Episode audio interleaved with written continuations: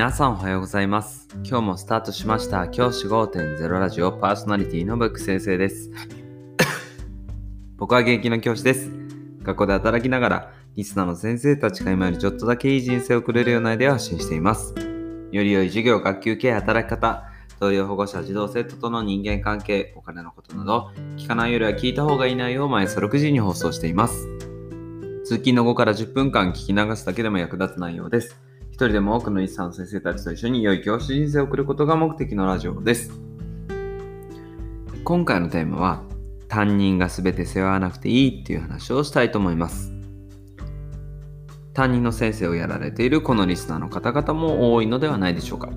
年齢的にこのラジオを聴いてくださる方って結構若手から中堅の方が多いので、おそらく担任の先生をやられてるっていう人も多いのではないでしょうか。そんな担任の業務の中で、一番こう、心を使うとか神経をすり減らすのってやっぱり児童、生徒との人間関係だと思います。その中で僕が大事にしていることは、担任が全部背負わないってことです。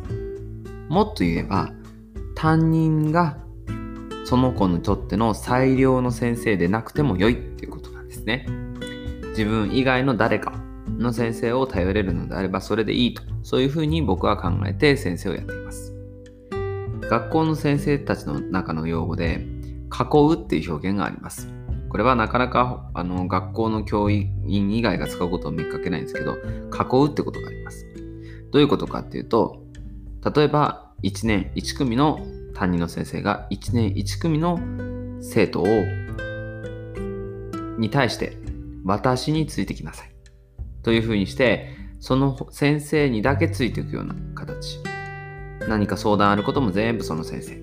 何か指導されることも全部その先生その先生以外の話を聞けないような状態にすることを囲うというかいう表現を使うことがあります囲い込むってことですよねそういったことをですね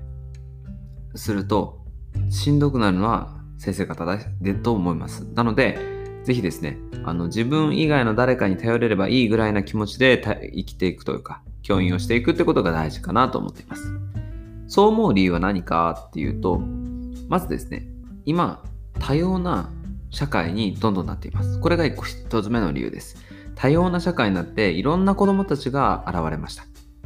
現れたっていう言い方失礼ですけど、いろんな子供たちがいます。いろんな環境、家庭環境で育った子もいますし、いろいろな事情を背負った子もたくさんいます。そんな子たちが一人の先生と会うはずがないんです。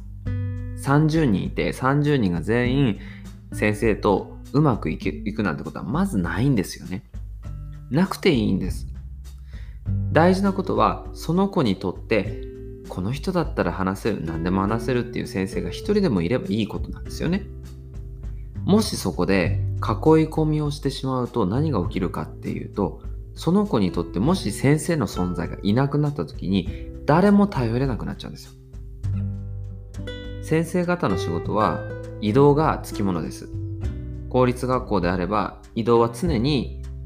可能性としてあるわけですよね。そうなった時に、じゃあ来年もあなたはその子供たちの先生、担任をしますかって言われたらそうとは限らないわけです。ですから、担任の先生がより深く囲い込んでしまうと、来年、そのと次の年に、その子たちが、もしその先生のクラスでないかった時に何か問題を起こす可能性があるわけです。あの先生はこうだったのに、あなたはこうしないんだとか、いう風な形になっていくわけです。それってすごくデメリットが大きいと思うんですよね。ですから、先生が一番、その子にとっての一番の先生である必要はないんです。もしそういう風な先生になろうとすると、本当にしんどいんですよね。俺にしかできないんだなんていう風に思うと、その子たちがもし何かしてしまった時に、なんで俺はできないんだっていう風になってしまうわけです。でも、自分はさ1番の先生じゃなくてもいいや。2番でも3番でもいいやという気持ちでいると結構気が楽なんです。あ何か問題が起きた時にあ俺なんかより話しやすい先生いるもんなとか。そういう風な余裕が少しずつ出てくるんですよね。そしてクラスの中でうまくいかないことがあってもきっと自分以外の誰かに話してくれればそれでいいかなと、その他の先生が解決してくれればそれでいいかなっていう風な気持ちになって、少し気が楽になると思うんです。このようにですね、あの小さなことなんですけど、やっぱり自分が常にそのこの子供たち、担当してる子供たちにとって一番である必要は全くないので、自分が一番じゃなくてもいいと、そういうような気持ちで担任業務をするといいと思います。意外とですね、押してダメなら引いてみろの理論で、意外と先生が引いてると子供たちも逆に寄ってきてくれたりするんですよね。なんか先生のこと詳しく知りたいなとか、うん。なんかこの先生ちょっと冷たいような感じだけど、でもちゃんと話は聞いてくれるなとか、そういうような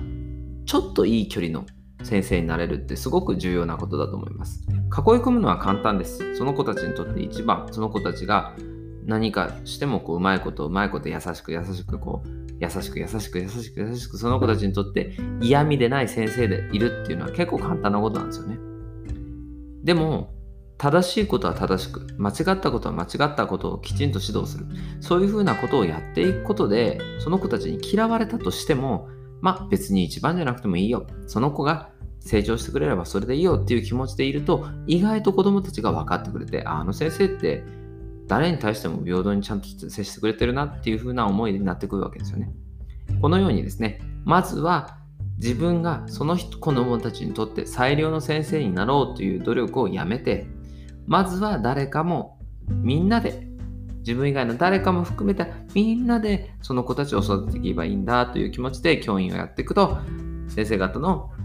負担も減ってくりますし、子供たちにとってもより良い未来が開けるのではないでしょうか。今日は担任の先生が一番にならなくてもいいというお話でした。じゃあ今日はこの辺で起立例着席。さようなら。また明日。